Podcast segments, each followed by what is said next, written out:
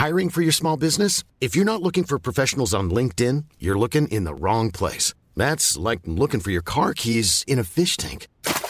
LinkedIn helps you hire professionals you can't find anywhere else, even those who aren't actively searching for a new job but might be open to the perfect role. In a given month, over 70% of LinkedIn users don't even visit other leading job sites. So start looking in the right place. With LinkedIn, you can hire professionals like a professional. Post your free job on linkedin.com slash people today. Bonsoir à tous, il est 19h sur CNews et je suis ravie de vous retrouver pour Face à l'info en cette semaine de Noël. Avec moi aujourd'hui, Charlotte Dornelas. Bonjour, bonsoir, bienvenue. Marc Menant. Bonjour. Eugénie Bastier et Jean-Sébastien Ferjou. Bonsoir à tous les quatre. Bienvenue sur ce plateau. Bienvenue à vous. Oui, c'est vrai, merci. Prenez la grande place la grande de place. Christine. Qu'on salue. Voilà, oui, oui. Également. Toutes nos pensées pour elle. Euh, au sommaire aujourd'hui de Face à l'info, eh bien, le pass sanitaire qui pourrait devenir un pass vaccinal au début de l'année prochaine après un débat au Parlement. Une manière de plus de mettre la pression sur les non-vaccinés. Contraindre plutôt que convaincre semble être désormais la ligne. Nous y reviendrons avec vous, Jean-Sébastien Ferjou. À propos de santé et de crise sanitaire, Christiane Taubira est en visite au centre hospitalier de Vierzon dans le Cher aujourd'hui. Déplacement dans le cadre de sa candidature envisagée, pour reprendre ces termes. L'ancienne garde des Sceaux voudrait faire l'union de la gauche. Vous nous direz, Eugénie Bastier, que selon vous, n'est pas Mitterrand qui veut, et et surtout que cette difficile union n'est pas le seul problème de la gauche française. Charlotte Dornelas, vous avez choisi de revenir ce soir sur les incidents samedi dans plusieurs villes de France après le match de foot qui a consacré la victoire de l'Algérie en Coupe arabe. Comment expliquer ces débordements en France après une victoire donc algérienne? Ce sera votre décryptage. Enfin, comme d'habitude, on plongera dans le passé et l'histoire de France avec vous, Marc. Aujourd'hui, chronique consacrée à un homme qui a donné son nom à de nombreux hôpitaux, notamment Ambroise Paré qui est en quelque sorte le père de la chirurgie moderne, vous verrez pourquoi. Un homme étonnant, en avance sur son temps, donc très controversé à l'époque. hein. Il s'est mis à dos beaucoup de monde. Il en a aussi séduit d'autres, bien sûr. Vous nous le ferez découvrir, Marc Menant. Sa devise était un travail acharné vient à bout de tout, ce qui donne tout de suite le ton. Et c'est ce qu'on fait. Donc, Voilà. Euh, C'est parti pour Face à l'info. Soyez les bienvenus si vous nous rejoignez.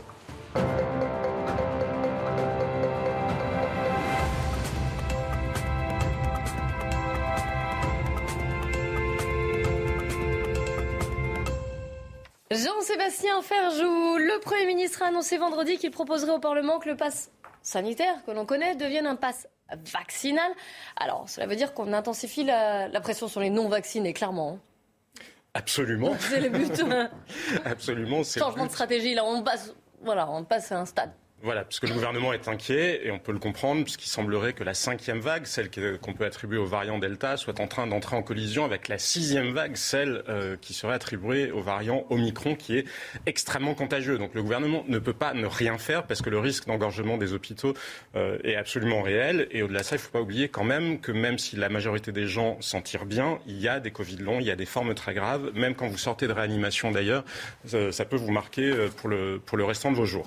Donc Qu'est-ce qui va changer? Parce que Ouais. c'est la question euh, que tout le monde se pose. Ben, en réalité, pas grand-chose, si ce n'est précisément que euh, vous ne pourrez plus euh, montrer un test, bénéficier du fait que vous avez fait un test euh, dans les 24 ou 48 dernières heures pour bénéficier de ce pass, de ce pass vaccinal. Parce que sur l'application, c'est à peu près la même, c'est-à-dire les lieux de loisirs, et notamment les lieux clos évidemment, la restauration, y compris les terrasses euh, en extérieur, les lieux euh, aussi euh, de santé. On le sait que ça a posé euh, beaucoup de questions. Alors bien sûr que vous pouvez aller aux urgences si vous êtes dans une situation d'urgence. En revanche, il est plus difficile où on vous demandera un pass vaccinal, notamment si vous deviez accompagner euh, quelqu'un ou rendre visite à quelqu'un dans un établissement de santé. Donc ce qui est en suspens, mais a priori ça devrait être la même situation qu'avant, c'est celle des trains. Euh, a priori, les trains, en l'état, on vous demande un pass, euh, euh, sanitaire, on devrait vous demander un pass vaccinal. On aurait pu imaginer autre chose, peut-être des wagons pour les gens qui sont prêts à prendre le risque et des wagons pour ceux qui bénéficient du pass vaccinal, mais ça ne semble pas être la direction dans laquelle s'organise le gouvernement. Maintenant, quand est-ce que tout ça rentrerait en vigueur? Parce que c'est la question que se posent beaucoup de gens qui sont réticents face à la vaccination. A priori, ce serait examiné en Conseil des ministres le 5 janvier prochain. Ça passerait ensuite, dans les jours qui suivent, en commission des lois à l'Assemblée nationale, puis examiné au Sénat. Si on regarde le temps qu'il faudrait pour que ce soit voté et promulgué, vraisemblablement, ça nous mène à la fin, euh, à la fin janvier. Donc vous le disiez, c'est clairement une stratégie de contraindre plutôt de convaincre. D'ailleurs, Olivier Véran, le ministre de la Santé, lui-même l'a reconnu dans un, entretien à Brut la semaine dernière. Il s'agit d'une obligation vaccinale. Il ne dit pas son nom, finalement. Déguisée. Bah, oui, exactement. Sauf que d'ailleurs, c'est très étrange. On peut se demander même pourquoi, euh, pourquoi le ministre de la Santé a éprouvé le besoin de le dire à titre personnel, je me demande si ça n'est pas la marque d'une forme de conflit politique entre lui mm. et la vision du Premier ministre, ou peut-être même celle euh, du Président de la République, parce qu'il n'y a pas de raison de le dire. En termes de communication, c'est même plutôt contre-productif. Parce qu'il y a deux visions qui s'opposent mm. en termes strictement politiques. Je ne vous parle plus là de sanitaire. Il y a la vision d'un Olivier Véran, manifestement, qui considère que les Français sont ses administrés. Et puis vous pouvez imaginer une vision dans une démocratie où on considère que les Français sont des citoyens ou qu'ils seraient les concitoyens du ministre en question. Maintenant, ce qui euh, n'a pas changé, pour le coup, non plus, entre le pass vaccinal et le pass sanitaire, ce sont les questions sur son efficacité. Déjà, quand on revient à l'été dernier, nous avions travaillé là-dessus sur Atlantico, le pass sanitaire n'avait été efficace que sur la deuxième quinzaine de juillet. Ensuite, ça avait fait monter les tests en flèche, le rythme de la vaccination avait baissé, et quoi qu'il en soit, ceux qui se vaccinaient n'étaient pas les populations prioritaires. Autre point sur la question qui se pose sur l'efficacité du pass sanitaire, la CNIL, euh, la Commission nationale informatique et liberté, qui s'intéresse justement à la manière dont nos données personnelles sont gérées dans le pays, a rendu un avis le 30 novembre dernier, alors qu'elle a adressé au Parlement, mais on voit bien qu'elle met en cause euh, le gouvernement, en disant Vous ne nous avez jamais donné les preuves de l'efficacité du pass Gabriel Attal avait un peu répondu à un sujet en disant que les preuves seraient fournies et il avait esquissé une Il avait répondu qu'elles seraient fournies, mais enfin, je vous rappelle que le pass sanitaire a été voté le 9 juin dernier. Entre-temps, j'imagine qu'il a été possible de rassembler un certain nombre d'éléments et quoi qu'il en soit, si nous avons été capables de le faire avec des statisticiens, avec des médecins, je pense que ça doit être à peu près dans les moyens du gouvernement ou du Parlement que de le faire aussi. Et Gabriel Attal, puisque vous en parliez, s'est contenté de dire, a priori, il n'y a pas de sur-risque de contamination. C'est-à-dire qu'on nous explique juste que ça n'aggrave pas euh, la situation. Et comprenez-moi bien, quand je vous parle de ça, je pense que la vaccination est une chance fantastique. La question là est celle de l'efficacité. Comment convaincre les gens d'être vaccinés? Parce que quand on regarde la situation actuelle, on est tombé à un rythme très faible de primo-injection.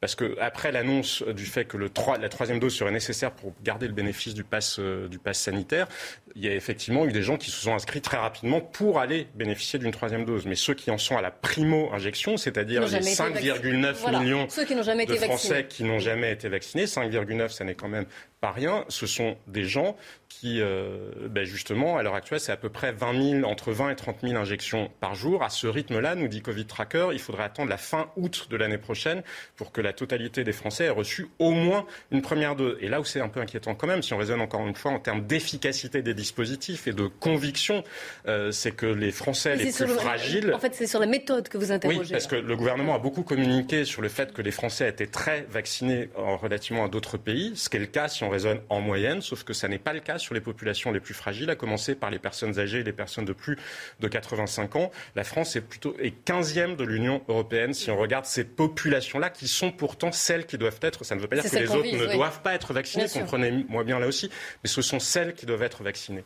Alors le gouvernement, donc on l'a compris, hein, a eu tendance à mettre euh, une pression très forte à ceux qui refusaient le, vaccin. Vous venez d'en parler, mais euh, est-ce qu'on a un peu analysé, puisque c'est ça, le but c'est de les contraindre, c'est de, vous parliez de ces personnes qui refusent encore d'être vaccinées, est-ce qu'on a un peu de recul maintenant qu'on a un peu plus de, temps d'épidémie, hélas, derrière nous? Est-ce qu'on sait vraiment les motivations de ceux qui refusent ce vaccin et comment justement on pourrait les inciter à se faire vacciner?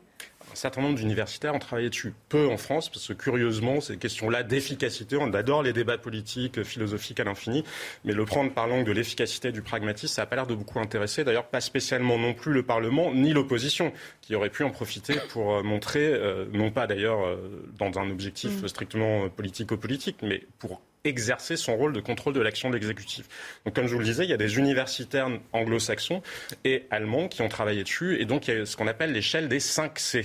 Euh, l'université d'Erfurt a travaillé dessus. Donc, les 5 C, c'est quoi? Le premier C, c'est c'est l'échelle qui permet, et c'était une échelle qui avait été définie sur les vaccins en général avant même le Covid, mais du coup ils l'ont examiné pour voir comment justement essayer euh, d'améliorer la manière dont, progressait le taux de vaccination en France. Donc les 5 C, je vous disais, le premier c'est la confiance. C'est avez-vous confiance dans euh, ben, les institutions publiques, dans la parole publique, avez-vous confiance dans l'industrie pharmaceutique, avez-vous confiance dans le progrès scientifique? Le deuxième C, c'est celui euh, du contentement en quelque sorte. Je vous le traduis parce que c'est à l'origine pas en français, mais le contentement de sa situation il y a des gens qui sont heureux dans le présent et qui se disent finalement, si je ne vais pas mal aujourd'hui, je ne cherche pas spécialement à me projeter euh, dans l'avenir. Le troisième C, c'est celui du calcul. Il y a des gens qui calculent beaucoup, qui sont dans une logique avantage euh, bénéfices. Et donc, euh, ben, c'est aussi un critère sur lequel, sur lequel on peut jouer. Après, il y a les contraintes, on en a parlé, parce qu'il y a quand même beaucoup de Français qui ne se sont pas euh, fait vacciner, vraisemblablement parce qu'ils n'avaient pas accès ou un accès facile à la vaccination. Quand vous comparez la différence entre les 70-79 ans et ceux qui sont au-dessus de 80 ans, il y a une différence majeure. Les personnes de moins de 80 ans sont en général plus mobiles, celles de plus de 80 ans le sont moins. Donc on voit bien qu'il y a eu un problème, notamment sur le fameux aller vert, qui est une une priorité du gouvernement, mais qui n'a pas été mise en œuvre. Le 5C, c'est le rapport au collectif, la collectivité, c'est-à-dire à quel point vous regardez plutôt, vous vous inquiétez ou vous regardez votre situation, ou à quel point vous êtes prêt à faire preuve éventuellement d'altruisme en vous disant si je me fais vacciner, ça sera bon pour la population. Donc après ça, ça se mélange avec des biais cognitifs. C'est-à-dire qu'on a tous des biais cognitifs où on ne réagit pas totalement de manière rationnelle. Donc, par exemple, on peut avoir des biais de pessimisme. Un biais de pessimisme, c'est vous, vous retenez essentiellement les informations euh, négatives plutôt que les informations positives.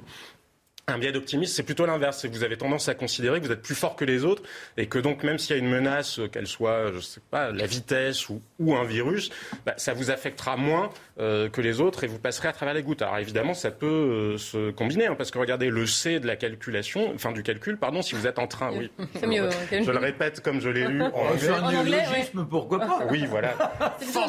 J'ai fait ma troisième dose aujourd'hui, ça doit, être, ça doit, être, ça doit être un effet, ça doit être un effet secondaire. Euh, donc si en matière de calcul, donc vous pouvez cumuler les deux. C'est-à-dire que vous pouvez être très inquiet et donc avoir tendance à n'aller chercher que les informations qui vous confirment dans votre biais euh, d'inquiétude, tout en pensant que de toute façon, c'est pas si grave que ça parce que vous en sortirez mieux euh, que les autres. Donc derrière, ça nous fait plusieurs grandes familles, et ce sont ces familles-là qu'il faut essayer euh, d'identifier, plusieurs grandes familles de refus, en quelque sorte. Alors, plusieurs grandes familles, plusieurs biais cognitifs, plusieurs. Euh, vous nous parliez aussi de ces 5 C. Une fois qu'on a identifié tout ça, bon, voilà, on le sait. Mais c'est important d'identifier parce que regardez, par exemple, rien que la, crise, rien que la crainte des. Non, non, non, je suis d'accord. Je, voulais juste vous dire, rien que la crainte des piqûres, l'université d'Oxford a fait une étude. Ça peut concerner. Enfin, il y a jusqu'à 10% des Britanniques qui étaient réticents à la vaccination parce qu'ils ont une peur panique des seringues. Mais 10%, c'est important. Quelque chose de génial. J'en connais dans mon ah entourage. Ah d'accord. euh, et pas que des enfants, donc. Le, une fois qu'on a identifié tout ça, donc voilà, maintenant on sait, on arrive à, à cerner un petit peu euh, euh ces biais, euh, j'allais dire, psychologiques ou psychiques. Qu'est-ce qu'on fait? Comment on peut convaincre les réticents à la vaccination? Qu'est-ce que... Parce que vous le disiez, c'est important de savoir justement pour aider. Il n'y a pas de baguette magique, c'est évident. En revanche, et c'est quand même un terrain, un champ euh, d'analyse universitaire et de recherche qui ne vient pas d'apparaître, parce que la manière dont les psychologues travaillent sur l'acceptation, l'acceptabilité des traitements, c'est quelque chose d'extrêmement important pour la médecine, parce que de toute façon, vous ne pouvez pas soigner quelqu'un contre son gré vous pouvez le faire s'il est inconscient, euh, certainement, mais il faut absolument, pour euh, viser à l'efficacité sanitaire, d'un, qu'il y ait une relation de confiance, et de deux, que la personne soit d'accord avec le traitement, parce que là, on en revient à d'autres biais cognitifs et à d'autres effets qui sont connus, comme les effets, euh, les effets placebo. Alors, je vous dis pas, exactement, je ne vous dis pas que, pour le coup, vous pourriez échapper au virus uniquement grâce à ça, évidemment, mais il faut établir une relation de confiance. Et là encore, les universitaires et les psychologues, notamment anglo-saxons, ont longuement travaillé dessus. Il faut établir des relations, il faut établir un dialogue. Il faut s'appuyer sur des réseaux de relais de confiance. Comment? Surtout en démocratie, c'est toujours mieux aussi. Exact. C'est pour ça que je vous disais derrière, il y a une question de philosophie. il y a une question de philosophie politique fondamentale. Sommes-nous des administrés ou sommes-nous des citoyens? Parce que c'est quand même euh, une question. Et donc. Et le Premier ministre d'ailleurs avait insisté. Pardon, je vous coupe. Hein, euh, le Premier ministre avait insisté comme quoi il y aurait un débat au Parlement sur cette, ce pass sanitaire pour devenir un pass vaccinal et qui aurait donc toute enfin, on va dire toutes Il les, y aura un débat voilà, tous les partis qui au pourront, Parlement. Qui pourront voter et dire ce qu'ils en pensent. Pour qu'ils Bien sûr, mais on a vu comment ça s'était passé depuis le début Ah, euh, de la pandémie. Godillot. On a vu, mais au-delà de la majorité d'ailleurs, on a vu que de toute façon, euh, les Français avaient plutôt été finalement traités comme la variable d'ajustement de l'inertie du gouvernement.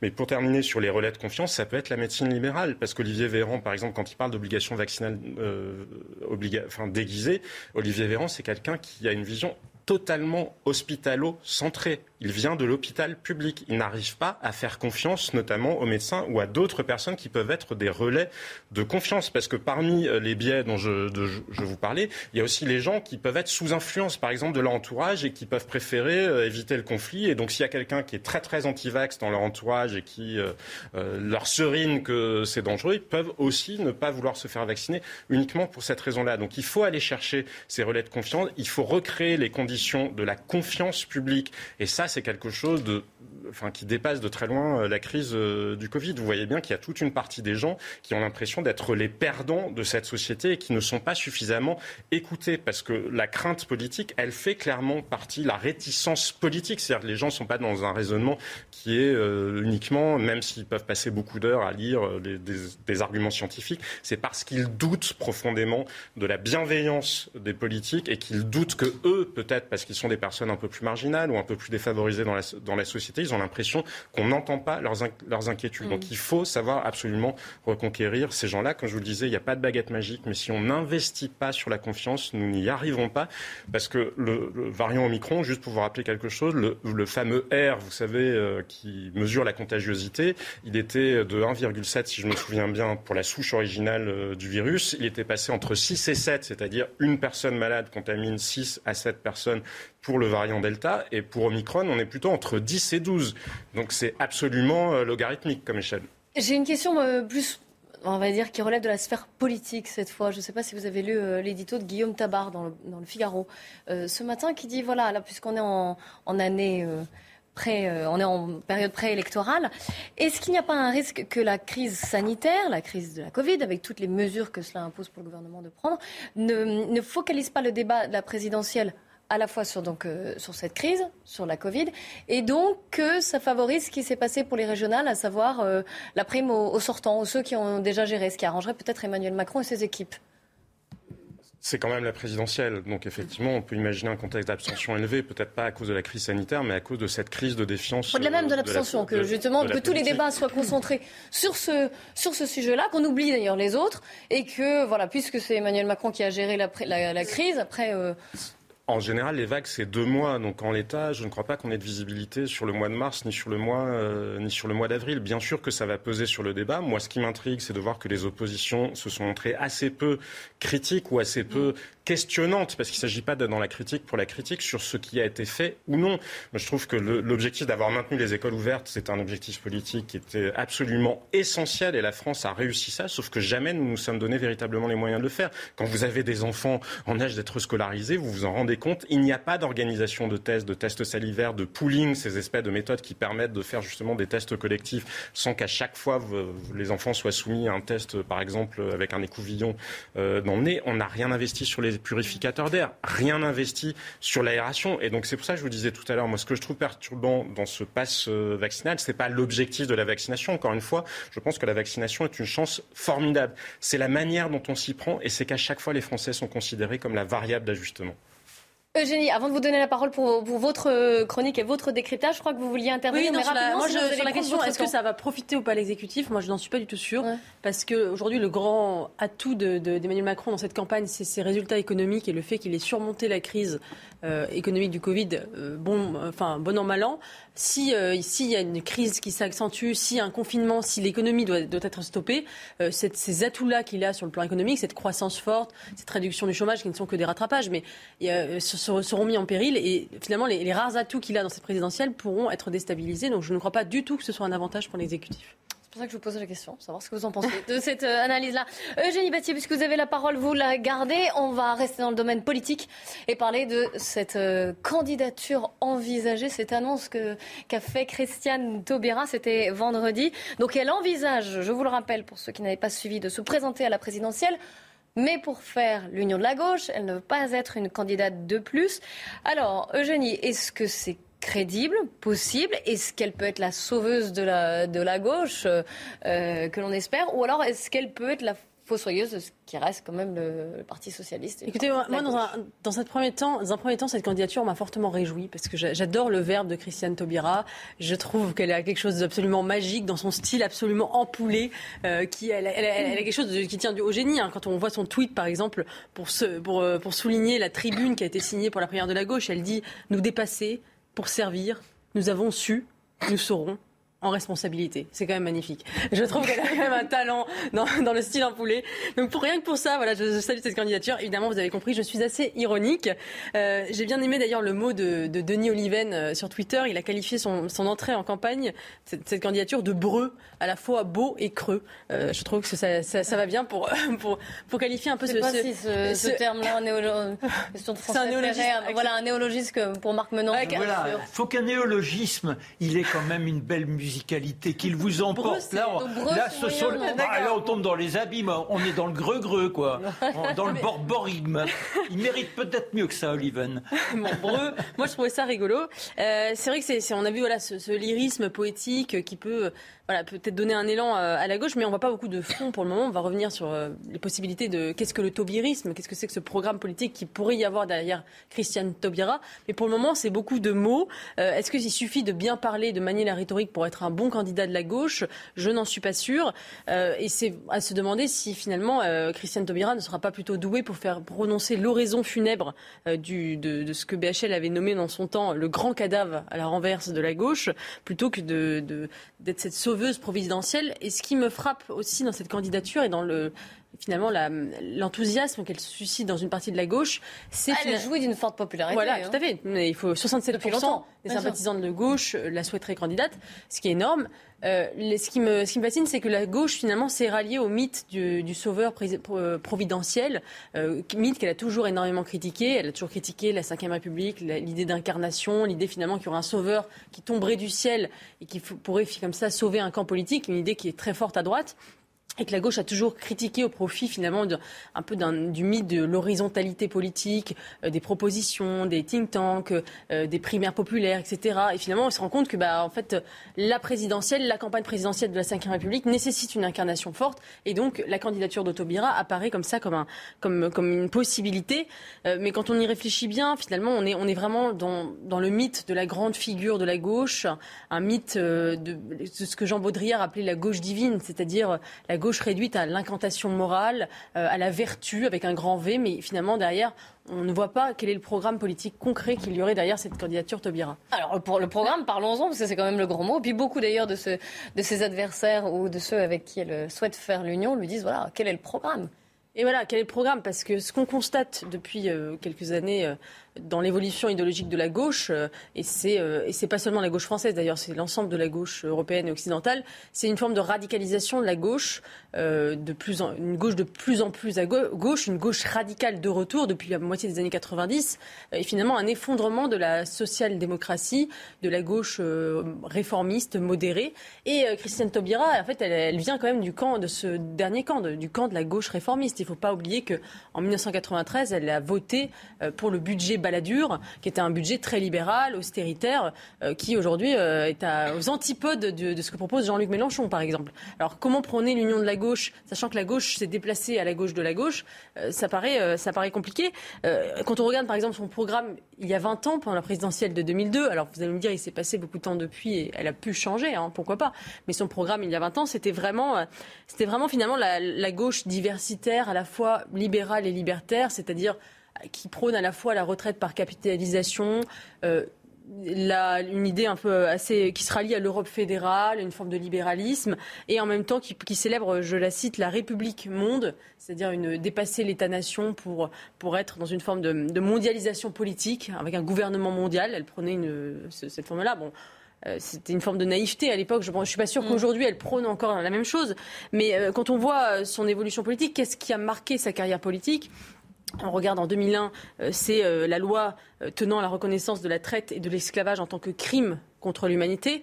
loi qui ne prend pas en compte la traite arabo-musulmane, évidemment, et qui ne se concentre que sur la traite euh, la traite euh, organisée par, par l'Occident. Euh, donc il y a un biais effectivement très très fort. Donc c'est quand même la gauche qui appuie sur la repentance, sur la culpabilité de l'Occident.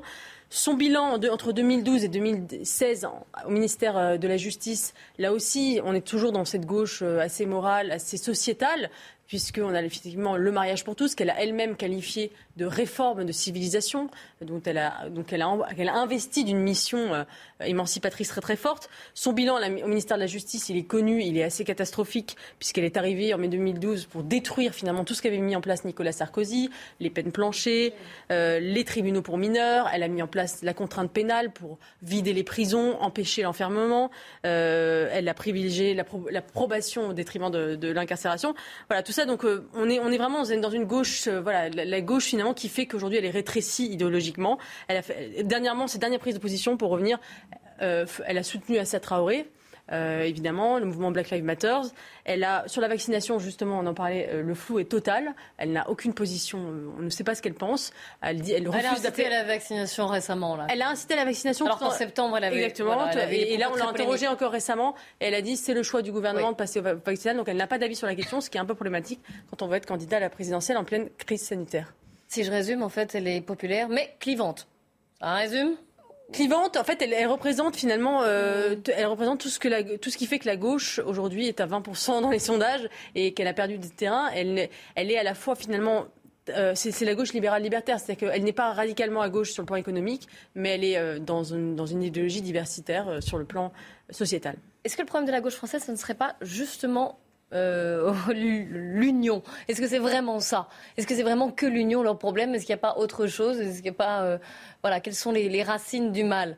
Moi, je ne crois vous pas. un peu de les dire d'ailleurs dans, dans ce que vous avez dit, mais moi, je ne crois pas que ce soit l'union le problème de la gauche, hein, qu'il y ait quatre ou huit candidats de gauche, c'est pas le problème. La droite est aussi très très divisée. Euh, et, euh, et la, le, le, le, problème, c'est pas l'union, c'est est-ce qu'on veut et on peut ou pas atteindre le pouvoir. Après, l'union, c'est un moyen pour atteindre le pouvoir. Aujourd'hui, la gauche française ne peut pas atteindre le pouvoir. Le problème de l'union, c'est plutôt le problème de la droite. La droite est divisée alors qu'elle est majoritaire dans le pays. Euh, la gauche, elle est divisée et en plus, elle est minoritaire dans le pays. Elle a perdu la bataille des idées. Et c'est ça le véritable problème de, de la gauche, c'est qu'elle sont, c'est qu'elle a perdu la bataille des idées, qu'est-ce qu'elle est incapable de proposer une vision du monde alternative à celle de la droite. Euh, soit elle se réfugie dans une forme d'apocalyptisme climatique qui ne peut pas séduire les classes populaires parce qu'il propose, par exemple, la décroissance ou euh, des mesures restrictives, liberticides, soit dans, l'idéologie de la diversité qui culmine avec le wokisme et qui, là aussi, ne peut pas séduire de façon majoritaire. Donc elle est coincée, elle n'a pas de proposition et de vision du monde et je crois que c'est beaucoup plus profond, beaucoup plus grave qu'un simple, problème de division et d'ego que masquerait habilement une candidature Taupira qui pourrait faire l'union sur quoi finalement Sur tout ce qui reste à la gauche, c'est-à-dire l'anti-zémourisme, l'anti-fascisme, c'est-à-dire une espèce de barrage, euh, ce que euh, Laurent Bouvet appelait euh, la gauche castor, la gauche qui fait barrage. Alors justement, j'allais venir, puisqu'on a appris la disparition de Laurent Bouvet, qui, je vous le rappelle, est l'un des cofondateurs du Printemps républicain, c'était donc ce week-end. en quoi justement sa pensée, ce qu'il disait, ses écrits, en quoi ces leçons pourraient être utiles à la gauche en ce moment, justement, avant cette présidentielle? Bah, d'abord, que c'était un homme de gauche, hein, d'ailleurs. D'abord, je, voulais en profiter pour euh, rendre hommage à la mémoire de, Laurent Bouvet, qui est donc décédé euh, des suites d'une longue maladie ce, week-end, et qui, euh, qui avait été un analyste très profond des dérives justement de la gauche, tout en restant lui-même un homme de gauche, un homme de la gauche républicaine, universaliste, laïque, qui avait pris en considération euh, des, sujets qui avaient été complètement délaissés euh, par la gauche. Il lui reprochait, à, il reprochait à la gauche finalement de, ne réfléchir, de, ne plus réfléchir en termes de commun, mais en termes de segments électoraux, c'est-à-dire de viser par exemple les jeunes, les minorités sexuelles, les minorités raciales, et, de, et de réfléchir par des causes comme ça uniques, le féminisme, l'antiracisme, plutôt que de réfléchir au commun et donc de creuser les fractures de la société, plutôt que d'essayer de réunir autour d'un grand récit. C'était son grand reproche. Il s'était beaucoup opposé notamment à la note de Terra Nova, vous savez, en mai 2011 qui proposait, proposait de substituer finalement à l'électorat populaire, à la classe ouvrière, ces segments de minorité. Euh, euh, il était un des, premiers à avoir pris en question, pris en, compte finalement des, sujets complètement ignorés par la gauche, comme l'insécurité culturelle, qui s'ajouterait à l'insécurité sociale, celle de perdre son emploi, et l'insécurité physique, celle d'être menacé physiquement. Cette insécurité culturelle, c'est celle de se sentir minoritaire finalement dans son propre pays, qui toucherait principalement d'ailleurs les classes populaires et que la gauche n'a pas vu. Euh, il n'a pas voulu nommer de peur de stigmatiser effectivement les, les, les, minorités. Euh, il s'est fait pour avoir fait ces diagnostics-là, il s'est fait traqué, poursuivi par son propre camp, traité d'islamophobe. Euh, bien souvent, euh, il a été marginalisé. Euh, et, ça montre bien justement son parcours et ses idées montrent bien le rétrécissement idéologique de la gauche. Et, pour moi, la raison pour laquelle aujourd'hui celle-ci s'effondre dans, dans, les, sondages et dans l'opinion, parce qu'elle n'a pas su prendre en compte ces sujets-là. Il parlait justement de gauche zombie ou encore de gauche castor, la gauche qui fait barrage à l'extrême droite et qui n'a plus finalement comme programme que de se réinventer un antifascisme, un fascisme imaginaire en permanence pour tenir, parce qu'elle n'a plus de vision du monde et d'intérêt euh, commun. Donc je crois que toutes ces leçons euh, qu'avait écrites et mises en œuvre euh, Laurent Bouvet seraient précieuses à la gauche pour se reconstruire, mais ce ne sera pas en 2022. Je pense qu'il va falloir beaucoup plus de temps pour mûrir ces leçons-là et essayer de rebâtir un projet cohérent. Le grand drame de la gauche, c'est qu'elle a oublié quelles étaient ses origines. Au départ, c'est quoi? C'est une lutte ouvrière c'est comment faire en sorte que les perdants de la société, ceux qui sont là, les affamés, puissent gagner un rang social. Or, ils se sont informés aujourd'hui, et c'est ce que vous dites euh, très très bien dans votre, dans votre euh, analyse, dans le wokisme. Mais le wokisme, ça ne correspond pas au peuple de gauche ça ne les intéresse pas, ce comportementalisme, cette euh, euh, fascination pour la tolérance vis-à-vis de la religion musulmane. C'est pas ça qu'ils veulent. Ils veulent, eux, toujours être dans ce rapport par rapport au patron. Que peut-on obtenir demain? Ne pas avoir euh, la, la retraite à 66 ans, etc. Bref, se battre pour l'assiette et non pas se battre pour euh, favoriser cette segmentarisation de notre démocratie. Et c'est très bien ce que vous avez dit. Jean-Sébastien Ferjou. Oui, bah, effectivement, c'est un, phénomène qu'on voit vraiment dans l'émergence euh, du wokisme, de cette idéologie éveillée, euh, comme on dit aux États-Unis. C'est essentiellement parce qu'il y a une un nouveau fossé social. depuis 20 ans, l'économie de la connaissance s'est imposée. L'économie de la connaissance, ça fait qu'il y a des gens qui trouvent plus difficilement à s'intégrer sur le monde du travail et qui peuvent se sentir justement rejetés, qui peuvent avoir un sentiment. Euh, c'est un peu la même chose vis-à-vis de la vaccination dont on parlait tout à l'heure de ne pas être respecté, de ne pas être entendu et d'avoir des élites qui leur disent non, non, mais vous inquiétez pas, tout va très bien, alors qu'ils savent pertinemment que pour eux, ça ne va pas bien. Christiane Taubira, effectivement, est totalement là-dedans, mais avec cette espèce de, côté au-delà du style en poulet et lyrique, effectivement. Il y avait un très bon édito dans l'IB de Dove Alphon euh, ce week-end qui disait c'est la première candidate quantique. Vous savez, la physique quantique, c'est euh, cette espèce d'étude finalement des paradoxes ou des contradictions. La lumière est à la fois une onde et une particule. Il disait, mais Christiane Taubira, elle est à la fois sociale et libérale, pas parce que comme beaucoup d'autres socialistes, elle est devenue libérale après avoir été socialiste. Non, elle est les deux en même temps. De la même manière, elle est les deux en même temps sur la vaccination. Et finalement, même quand vous lui posez une question, ça fait évoluer sa position. Christiane Taubira est quelque chose que vous ne pouvez jamais toucher, jamais rattraper. Candidate quantique. On retiendra cette expression. On va marquer une courte pause. Euh, restez bien avec nous dans Face à l'info. Dans un instant, eh bien, on parlera du passé, évidemment. Ce sera votre chronique. Marc Menant sur Ambroise Paré. Qui était cet homme? Qu'est-ce qu'il nous a apporté Surtout, on parlait de santé. Euh, il nous a apporté beaucoup. Il a donné. Euh, c'est lui, en fait, le père de la chirurgie moderne. si je voilà, si je le fais courte. Charlotte Dornelas, vous, vous avez choisi de décrypter, de revenir sur ces événements, ces débordements, incidents qui ont pu advenir dans, advenir dans quelques villes de France en, marge de la victoire de l'Algérie face à la Tunisie. C'était en Coupe arabe samedi soir. Donc restez bien avec nous sur CNews. Face à l'info continue. Rendez-vous avec Pascal Pro dans l'heure des Pro 2 du lundi au jeudi de 20h à 21h. Il est 19h37 sur CNews. Bienvenue si vous nous rejoignez. C'est Face à l'info, la deuxième partie de cette émission. Charlotte Dornelas, vous allez revenir sur ces incidents, que ce soit à Nantes, à Toulouse ou encore à Lyon ou à Paris, bien sûr, un peu dans quelques grandes villes de France, on va dire. oui, voilà. il y a eu des, incidents après la victoire de l'Algérie en Coupe arabe face à la Tunisie. Votre mmh. décryptage, votre analyse, ça sera dans quelques instants, mais avant cela, le passé, l'histoire de France avec vous, euh, Marc Menant. Alors aujourd'hui, 20 décembre, on commémore la mort d'Ambroise Paré.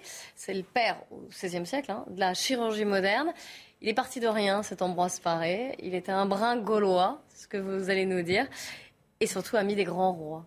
Disons que sa mentalité, c'est Rabelais, un contemporain voyez un côté un peu grivois, joyeux aussi, des gens qui aiment la dérision, mais un, pratique. Le latin, c'est Rabelais, grand intellectuel, lui ne part de rien. Avant de voir comment il a commencé, il nous faut célébrer en hommage, puisque nous sommes à la date anniversaire de son trépas. Que se passe-t-il? Eh bien, deux jours avant, 84 ans, eh bien, notre bonhomme n'est pas du tout voûté. Non, non, non. Il est là magistral. Il interpelle à la porte de Paris Monsieur de Lyon, l'un de ses ligueurs. N'oubliez pas que nous sommes toujours dans cette France déchirée. Il y a des années de cela, la Saint-Barthélemy. Depuis le roi de France, Henri III ne peut plus entrer dans la capitale. C'est Guise et les catholiques qui régentent notre, notre Paris. Et par conséquent, eh bien, pour un huguenot, ce n'est pas bon d'être dans la capitale,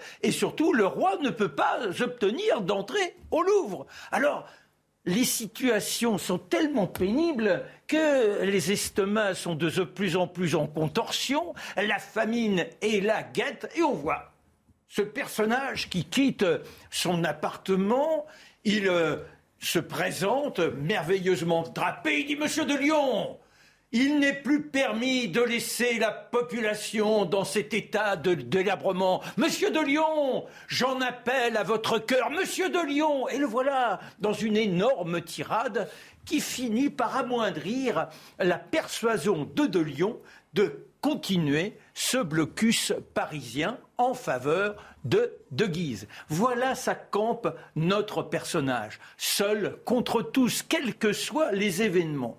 Il naît du côté de Laval, on n'a pas de grand-chose sur les origines, on a beau gratouiller, quand vous naissez gueux, il n'y a pas de trace, il n'y a personne pour tenir chronique.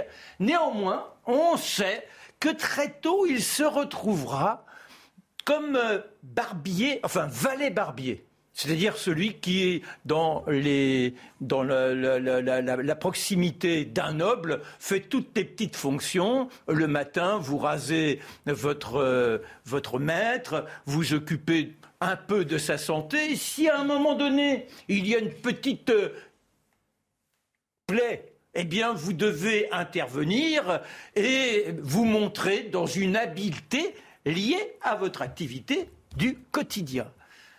On n'a pas beaucoup là encore d'informations. On commence à vraiment voir le personnage dans son ampleur, c'est quand il se présente dans la capitale, il a 23 ans. Le lieu où il se révèle, ou disons, où il découvre véritablement la médecine, car il monte à Paris n'avait qu'une idée en tête, c'est de devenir vraiment chirurgien. Ce sont les barbiers au départ. Mais après, il y a, y a une caste supérieure. Vous obtenez d'être barbier chirurgien celui qui euh, fait les saignées. Vous voyez, quand il faut mm. donner un petit coup euh, de bistouri sur un corps, c'est le chirurgien qui intervient. Le médecin ne se salit jamais les mains. Il ordonne la saignée, mais ne met pas n'appose pas les mains sur le corps. Que fait-il? La grande réputation, c'est l'hôpital de l'Hôtel Dieu. Il se présente, imaginez ce vaisseau de la désespérance il y a 500 lits. Malheureusement, déjà trop de malades. Alors que fait-on? Eh bien, on les entasse tous dans le même lit. Les draps, on les change tous les 15 jours. Et ce sont les petites jeunes filles, on les appelle les femmes blanches, elles ont entre 12 et 14 ans. Leur avenir, c'est d'être nonnes. Ce sont elles qui ont en charge ce quotidien, les bassesses du soin. Il fait attention à elles et la peste frappe. À nouveau, la peste on n'a rien pour lutter. Et les médecins, quand ils se présentent près des malades, ils ont une éponge imprégnée de vinaigre. Ça vaut le masque d'aujourd'hui, c'est pas très efficace, mais apparemment, oh, laissez-moi finir mon histoire. Oui, mais le masque d'aujourd'hui est plutôt efficace. Donc, hein. ce qui est extraordinaire, c'est qu'au bout de trois mois, la peste ne fait pas du tout les ravages que l'on avait connus un siècle plus tôt. La peste, ça reste d'elle-même. Que va-t-il devenir maintenant qu'il connaît un peu mieux la médecine après avoir passé ces mois et ces mois en attention près des patients? Il a été aussi rodé la nuit au cours de l'école d'anatomie, c'est l'école de médecine. Il a quelques éléments pour mieux savoir la constitution du corps, mais ça ne lui suffit pas. Dans sa petite chambre, vous savez ce qu'il fait? Eh bien, nuitamment, toujours, il se rend au cimetière, voit quelques fossoyeurs, leur glisse la petite piécette, il sort le cadavre, le montre dans sa pièce, car on n'a pas le droit d'autopsier, et lui, coq, il cisaille, il essaie de comprendre la mécanique du corps. Aller plus loin, être enfin chirurgien. Et là, il rencontre M. de Montjean. M. de Montjean, c'est un noble venu de Bretagne. Et celui-ci le placera aux côtés de François Ier, car François Ier part guerroyer pour l'Italie. Ah Retrouver l'Italie du duc d'Anjou, pouvoir reprendre ses possessions. Et c'est sur le champ de bataille que très rapidement, cet assistant chirurgien va montrer son génie, le sens de l'observation, l'audace de l'initiative. Et c'est comme ça, alors vous allez dire, ces traitements, c'est pas possible, mais quand quelqu'un est amputé, on appose le fer, on crie un bon coup ou on en meurt. Mais bon, ça doit cautériser. Et lui se dit qu'il y a sans doute quelque chose de plus subtil. C'est là qu'il va inventer les sutures, même si cela avait été écrit par Galien bien des siècles auparavant. Mais il a néanmoins déterminé le protocole. Et ça ne s'arrête pas là. Quand vous avez une plaie, que fait-on? On prend de la charpie. Qu'est-ce que la charpie? Ce sont des morceaux de tissu que l'on a placés dans la pourriture afin qu'ils soient bien gorgés de microbes. On introduit ça dans la plaie afin de générer, je dirais, des anticorps. Et ça passe ou ça casse. Alors lui, il se dit qu'il y a peut-être euh, quelque chose de nouveau à, imaginer.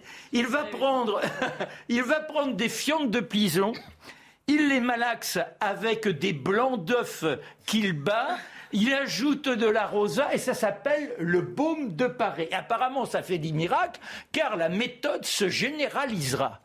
De François Ier qu'il aperçoit un peu sur le champ de bataille, il gagnera ensuite eh bien, l'entourage du fils de François Ier, Henri II, et les fils d'Henri II quand celui-ci, malheureusement, passe à trépas avec euh, le fameux tournoi de la rue des Tournelles, où le roi veut jouer son malin, il n'est pas question de rester sur une défaite, il demande à ce que son cheval reparte au grand galop, il se fait transpercer la tête, et là, eh bien, le monde chirurgical est à côté de lui pendant 11 jours. On essaie de trouver comment sortir les éléments et reconstituer le visage. Pour cela, bien évidemment, on sacrifie euh, quelques cadavres euh, ou même quelques prisonniers.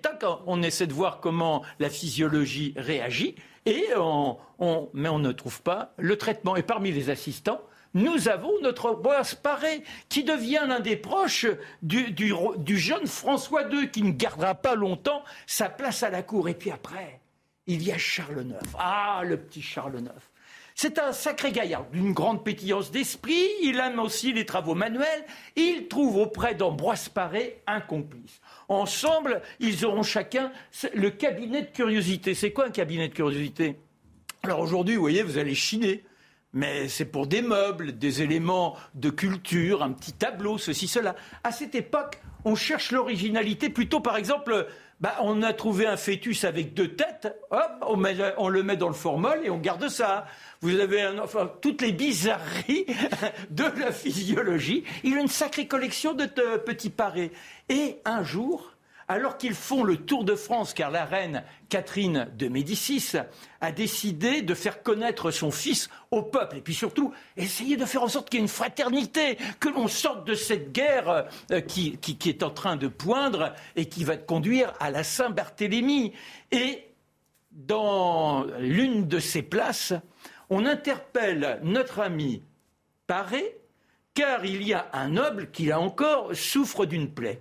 Et on voudrait lui appliquer le bézoar. Qu'est-ce que le bézoar? Eh bien, c'est une sorte de pierre qui est en réalité de la sécrétion de, de, bile d'un veau ou quelque chose comme ça, ça a durci et on dit qu'avec ça on guérit tout. Il dit mais c'est foutaise, ce n'est pas possible. Mais comment ça c'est pas possible?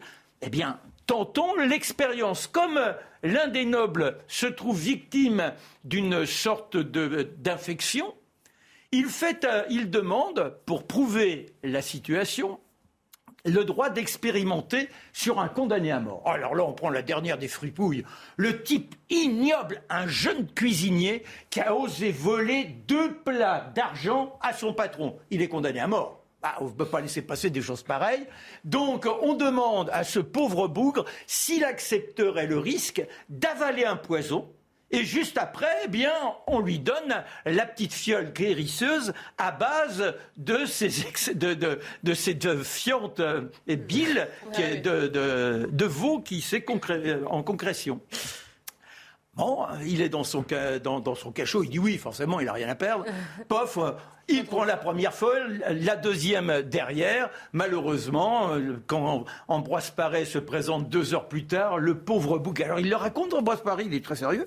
Il raconte, il dit Je vois cet homme à quatre pattes comme une bête qui hurle. Il ne pourra rien faire pour le sortir de là. Il meurt. Mais dans tout ce qu'il fait, il y a toujours comme ça des écrits. Et ce qui est extraordinaire, c'est que dans ses écrits, il va plus loin. Il s'intéresse aussi au plaisir de l'être humain. Il n'y a pas que la maladie, il y a les, les allèchements de volupté. Alors j'adore, parce que si vous prenez la plume d'Ambroise Paré, qui, avec le roi Charles IX, se pique d'être aussi légèrement poète. Vous voyez, on, on, taquine la plume. Alors par exemple, il parle dans un livre qui sera publié, qui s'appelle La génération de l'homme, du plaisir, de cette fameuse, de cet allèchement de volupté. Alors il dit, la dame, il faut la mignarder la chatouiller, la caresser, l'émouvoir. Et cela, eh bien, ça donne un éperon beaucoup plus dur. Mais oui, c'est joliment décrit, on va dire. Bah, bah, je vous l'ai dit, c'est un gaillard, un gaillard fripon, mais qui pour autant a le cœur qui bat. Il a une épouse, ont cinq enfants. Malheureusement, un seul survivra. C'est une jeune fille qui, à 13 ans, se retrouvera avec une belle-mère qui n'a que 5 ans de plus qu'elle. Bon, et cela finira à la fin par une grande discorde. Reste que notre, notre jeune Ambroise Paré, qui au fil du temps s'est fait connaître, est en but à la faculté, car forcément les écrits qui sont les siens et les méthodes qu'il a mises en pratique sont rejetées par ceux qui sont les détenteurs du pouvoir. Quel est ce type Qu'est Barbier qui connaît même pas le latin On essaie d'empêcher l'apparition grâce au roi. Il obtient néanmoins d'être dans les librairies. C'est comme ça qu'aujourd'hui encore, on peut entrer en contact avec Ambroise Paré, homme de générosité, homme de charité, homme de cœur, qui avait toutes les audaces. Merci beaucoup, euh, Marc. Pardon, Eugénie? Non, je dis on testera pas les remèdes. C'est... Et si jamais vous faites manger de la fiente à quelqu'un, n'oubliez pas de le noter, de le consigner par écrit si vous voulez pardonner. Exactement, c'est les leçons. Non mais l'effet placebo, ça marche. Un grand merci Marc. On va revenir au temps présent cette fois. Charlotte, euh, samedi soir à Paris, Roubaix, Lyon ou encore Nantes, il y avait des drapeaux algériens dans les rues, des scènes de joie, bien sûr, de liesse pour marquer la victoire de l'Algérie en Coupe arabe face à la Tunisie. Cela a aussi donné lieu à des débordements. Il y a eu 55 interpellations et vous avez choisi de décrypter ce, moment-là, ce qui s'est passé dans cette soirée. Ce moment-là qui se répète un peu régulièrement. Tout le monde aura remarqué qu'on voit régulièrement fleurir des drapeaux algériens et on sait en général que c'est une victoire au foot. Donc vous l'avez rappelé en effet, il faut, mais il faut, il faut bien prendre conscience, c'est la victoire de l'Algérie sur la Tunisie lors de la finale de la Coupe des pays arabes de la FIFA qui se passait au Qatar. Mhm. Sur le papier, Rien de très français, on est tous d'accord. Mais euh, en effet, et en plus ça a été assez récurrent ces derniers temps, à chaque fois que l'Algérie euh, gravissait euh, une étape, on a vu en effet des scènes de liesse, mais systématiquement accompagnées de, de, troubles, non seulement de troubles à l'ordre public, un blocage de la circulation, mais aussi de policiers à la fois insultés ça ils ont l'habitude, mais, euh, mais visés euh, clairement, voire même chargés. Parfois, on a vu les vidéos sur les Champs-Élysées. Alors, il, y a, euh, il suffit de se pencher sur le bulletin quotidien. Vous savez, la sécurité publique sort un bulletin quotidien avec tout ce qui s'est passé un peu partout hors de Paris et la Petite Couronne, parce que c'est la préfecture de police de Paris qui gère ça. Et alors là, vous avez, c'est quasiment tout le rapport de la journée. C'est la victoire de de l'Algérie et vous avez un peu partout en France tout ce qui s'est passé. Et là, ne sont consignés que les problèmes avec la police. Donc ça, c'est la première chose. Ensuite, à Paris, on a vu toutes ces vidéos en effet de charge. Donc les Champs-Élysées étaient interdits aux, supporters algériens ce soir-là. Il y avait énormément de policiers qui étaient présents pour interdire l'accès parce que c'était en, en, tout début, on va dire, de soirée. Le résultat, on est à quelques jours de Noël. Il y avait eu une interdiction, hein, de toute façon. Il y avait, eu une interdiction, euh, précisément pour que les touristes et les gens qui faisaient leurs courses puissent le faire tranquillement. Interdiction qui a évidemment été euh, bravée euh, par certains d'entre eux. Et à 21h, on nous signalait, enfin la préfecture signalait 130 verbalisations pour pénétration des Champs-Élysées comme supporters algériens, ce qui était interdit.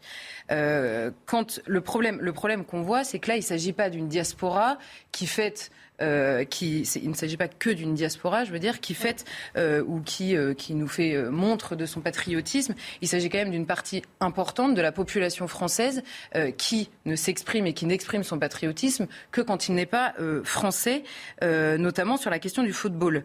et c'est probablement ça qui commence à agacer beaucoup de gens et c'est probablement ça aussi qui en gêne beaucoup d'autres, puisqu'on voit bien que médiatiquement c'est systématique. On insiste énormément sur la liesse populaire, sur la joie et on concède à la limite le mot incident dans le meilleur des cas euh, pour ne surtout pas trop s'attarder sur la chose.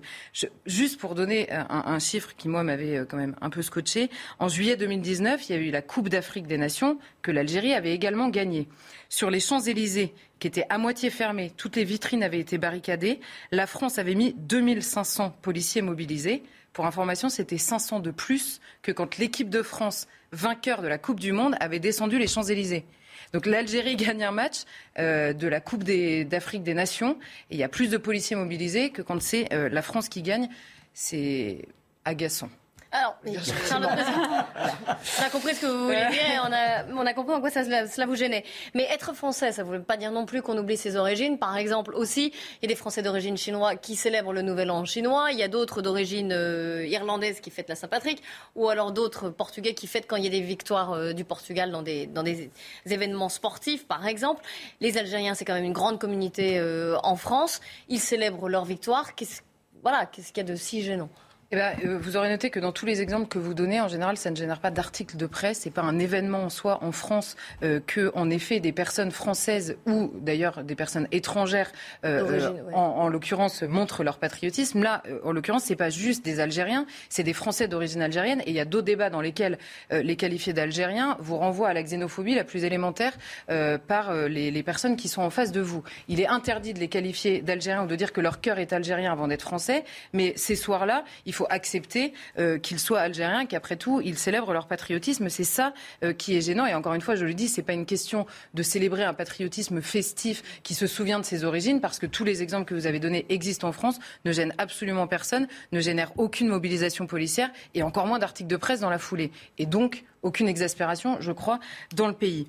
La question algérienne, et vous l'avez dit, elle est très particulière en France. D'abord, la diaspora est énorme. Il y a beaucoup de Français d'origine algérienne qui sont en général d'ailleurs binationaux, donc qui sont français et algériens. Ensuite, il y a cette question de la colonisation qui, dans notre histoire, est extrêmement présente, pour ne pas dire extrêmement récurrente, jusque dans le présent. On l'a vu, et particulièrement d'ailleurs avec euh, Emmanuel Macron, qui répond, et il faut le dire aussi, à un gouvernement algérien qui se sert beaucoup de cette question-là aujourd'hui. Et ensuite, on a un phénomène aussi de ré algérianisation, si on peut dire, de troisième, voire quatrième génération de personnes qui parfois ont fui quand même la décolonisation, la pression du FLN pour certains, qui ont fui la décennie noire pour beaucoup en Algérie, donc qui savent pertinemment ce qu'ils ont quitté. Leurs petits-enfants ou arrière-petits-enfants ne le savent pas apparemment et fantasment complètement une appartenance qu'ils n'ont pas. Parce qu'il y a la chose quasiment la plus, euh, euh, la plus euh, tristement fantastique, on va dire, dans ces histoires, c'est que la différence entre la liesse en France et en Algérie, c'est que c'est une création française, ces, ces petits Algériens qui célèbrent ça en chargeant les policiers à un endroit où ils n'ont pas le droit d'être. Je peux vous assurer que c'est une scène que jamais de la vie vous ne verrez en Algérie le soir d'une victoire de l'Algérie. Donc c'est la création française de ces euh, Français d'origine algérienne qui ne se pensent qu'algériens et qui revendiquent ça. Et on entend beaucoup, il, suffit de se, se, balader ces soirs-là et de leur dire mais vous voulez pas euh, juste ne pas bloquer la circulation, ne pas insulter les policiers? Et souvent revient quand même cette idée que vous nous avez colonisés pendant 130 ans on peut bien s'amuser pendant une soirée. Je vous assure que c'est quelque chose, euh, il faut aller se balader, ça revient extrêmement souvent. Et c'est évidemment de la rhétorique, hein, ils, le disent, ils le disent comme ça, mais c'est quelque chose d'extrêmement présent. Et Le problème, c'est qu'il est même difficile de le dire comme ça. Pourquoi? Parce que bah, ça, rejoint un peu la question de, de, la consécration, de la sacralisation, on va dire, de la parole de la diversité. Le seul fait qu'il soit algérien, on ne peut pas distinguer euh, un Français d'origine algérienne qui se comporte parfaitement bien d'un Français d'origine algérienne qui, en l'occurrence, se comporte très mal. Le dire, c'est déjà euh, euh, frôler le, racisme, la xénophobie, faire le jeu du Front National, ou alors maintenant participer de la zémorisation des esprits. On a des nouveaux termes très régulièrement. Il faut simplement ne pas le voir et dire c'est des troubles qui sont systématiquement liés à des scènes de liesse. à chaque fois qu'il y a des gens qui font la fête, il y en a qui la gâchent. Mais on comprend bien que la, la récurrence, on va dire, à la fois de ces drapeaux, de ces revendications d'une partie de la population, encore une fois, j'insiste, qui a une carte euh, d'identité française, relève plus du symptôme que du fait divers. Mais juste une question, parce que déjà, enfin, il y a eu, euh, et on va le rappeler, hein, et je l'avais dit au début, 55 interpellations. Les policiers, les forces de l'ordre ont assuré le maintien de l'ordre, donc il y, a eu de, il y a eu un retour au calme, ça a été amplement géré pas non plus des villes mises à sac. Euh, il y a eu des incidents, oui, il y a eu les Champs-Élysées qui étaient mm. interdits, qui ont été envahis. Mais bon, relativisons quand même ces événements. Euh, et en plus, on le répète, il y, a, eu des interpellations, donc il y a eu maintien de l'ordre, donc il y a eu euh, les forces de police qui sont intervenues et qui ont, remis, les choses en place. Euh, il y, a deux choses, c'est que honnêtement, dans le discours médiatique, on minimise souvent ce qui s'est passé ces soirs-là. Encore une fois, les policiers qui sont en face d'eux ou les personnes qui ont eu leur voiture brûlée, quand même, il n'y en a pas beaucoup. Elles ont probablement pas trouvé ça ni bon enfant, ni euh, pas dramatique. La deuxième chose, et là vous avez raison, le maintien de l'ordre a été assuré. Mais dans ce genre, sur ce terrain-là, le maintien de l'ordre, c'est une question d'urgence.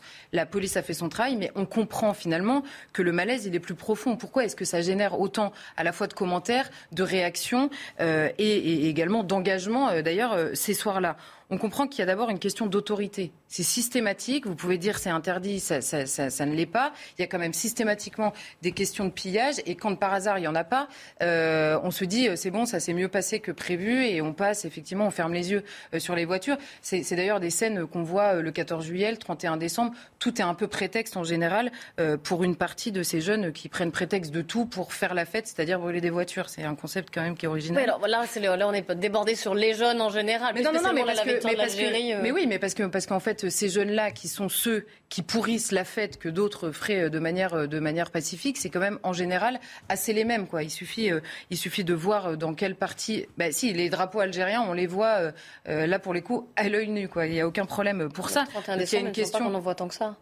Ah bah si, si, si. Ah, ça dépend où, euh, mais en l'occurrence dans, les, dans certains quartiers on en voit, euh, et notamment aux fenêtres. Euh, c'est la question des mariages communautaires, c'est la même chose. C'est cette partie-là de la jeunesse qui revendique son appartenance étrangère au moment de faire, de, de, de, célébrer ce qu'elle ce qu'elle juge bon de célébrer ce jour-là.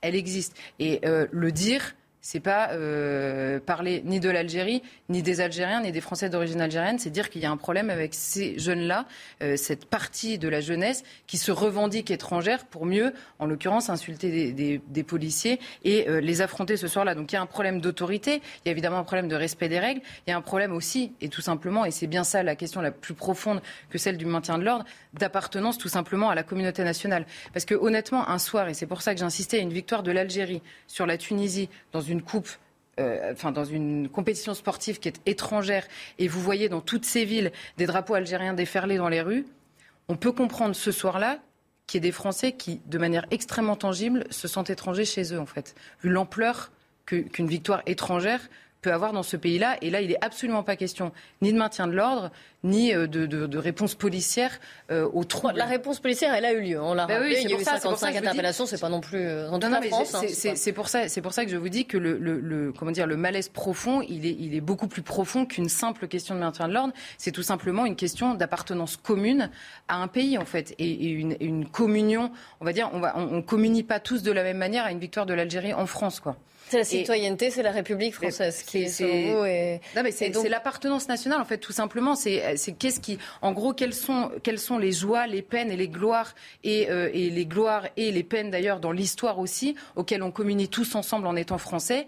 On comprend ces soirs-là et on peut s'en attrister euh, bien au-delà de la question. Et c'est pour ça que je dépassais la question du maintien de l'ordre. On peut s'attrister de voir une partition très claire de, de la célébration même festive.